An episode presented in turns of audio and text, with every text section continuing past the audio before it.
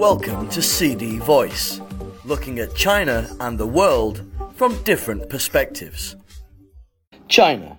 Men learning more about HPV vaccines.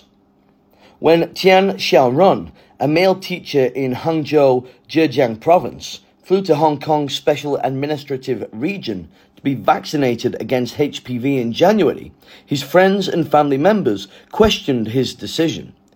Even the doctor in Hong Kong was surprised to see me, a male from the mainland, come to get vaccinated against HPV, said the 30 year old. HPV vaccines are mainly used to prevent cervical cancer, which kills 342,000 women a year worldwide. But men also benefit from getting vaccinated to protect against genital and colon cancers, and those in the head and neck, among others. Some countries and regions have approved HPV vaccines for use among both genders. I first learned that men could receive vaccines against HPV when I was an exchange student in the United States, but at that time I simply shrugged off the risk of the virus, he said. The COVID 19 pandemic prompted me to increase self care, and after doing some research, I believe that getting vaccinated is worthwhile because it would not only protect myself against genital warts, but also my female partners. A small but growing number of men in China have considered or opted to obtain HPV vaccines outside the mainland, where the dose is not currently approved for use among men.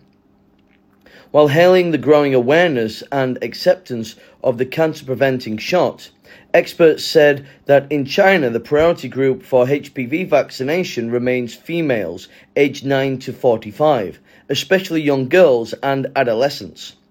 Wu Yinglan, director of the Women's Health Department at the Hunan Provincial Maternal and Child Health Hospital, said that men could not only prevent HPV related conditions by getting the vaccine, but could also protect their female partners by lowering women's risk of exposure to HPV viruses via sexual contact. Cervical cancer is common and deadly for females. As the domestic manufacturing capacity of HPV vaccines is not large enough to protect both men and women, we should prioritize female vaccination she said during an interview with Xiaoxiang Morning Herald, a newspaper based in Hunan province. In case of sufficient supplies in the future, mass vaccination for both men and women could become a trend, she added. Qiao Youlin, a professor at the School of Population Medicine and Public Health at Peking Union Medical College, said during a previous interview that HPV vaccines should be prioritized for girls aged under 15. Human papillomavirus is mainly transmitted through sexual contact, and males should get vaccinated, but they are only the third priority, he added. Cho Kyu-hyun, a South Korean singer and television host, said during a recent television program that he had obtained his first HPV vaccine. He said he hoped his decision could help break stereotypes about the vaccine as a female exclusive product and spread awareness about the significance of preventing HPV infections. A hashtag related to his vaccination became one of the most discussed topics on China's microblogging platform Sina Weibo on August 9th.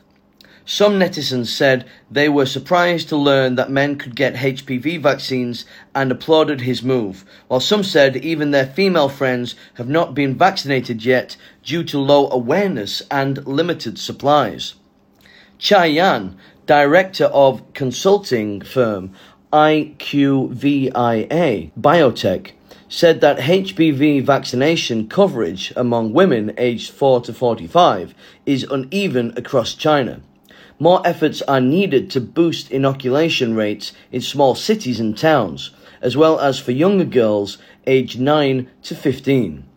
He added that several domestic vaccines are projected to gain market approval by around 2026, which will greatly boost the country's manufacturing capacity. That's all for today. For more news and analysis, buy the paper until next time.